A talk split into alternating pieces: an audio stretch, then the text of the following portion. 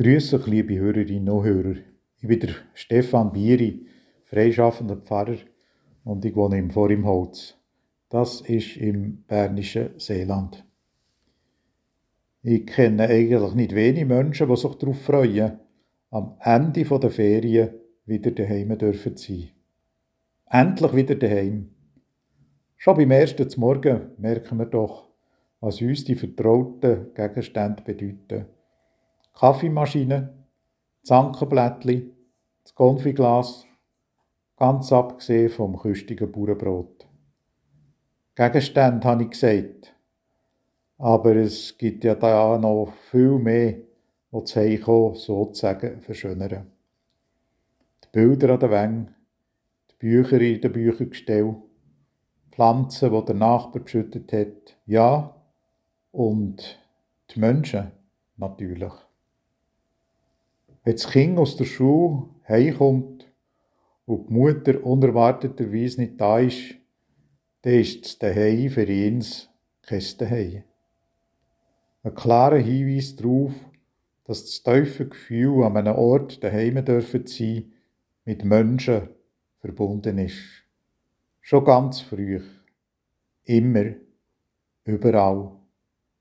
Und weil alles drumherum in ständiger Bewegung ist, dass es einem schier trümmelig wird dabei, haben Menschen halt schon gegen ein Bedürfnis gehabt, einen Platz dürfen zu haben, wo er sagt, schau, da bist du daheim. Es ist ein Ruhepunkt im Lauf der Zeit. Hier können sich Zeit und Ewigkeit begegnen. Ein Traum und die Erfüllung von dem Traum. Daheim, das ist der Art, wo man erwartet wird, wo unsere Sehnsucht wenigstens für einen Moment aufhört. Plötzlich tauchen da vor meinem inneren Auge, liebe Hörerinnen und Hörer, bei solchen Gedanken Menschen auf, die eigentlich nie mehr daheim sind. Flüchtlinge, Migranten, obdachlose Bettler.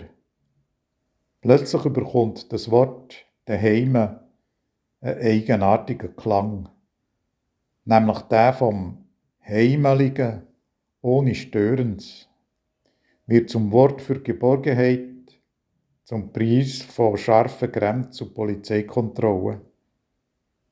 Dabei haben doch Flüchtlinge, Migranten, Obdachlose und Bettler auch einmal die Stimme von ihrer Mutter gehört, die gerufen hat, komm in meine Arme. Und kaum, dass es laufen ist das Kind seiner ersten Heimat, seinem ersten Daheim entgegengetäselt. Und jetzt? Ein Fremder hat immer seine Heimat im Arm.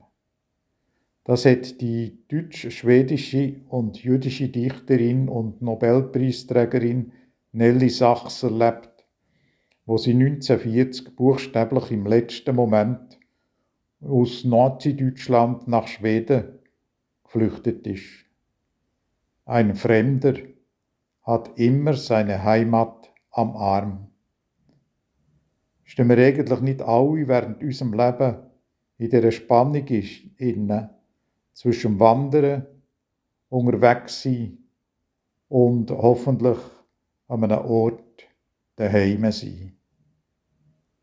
Habt eine gute Zeit daheim, liebe Hörerinnen und Hörer.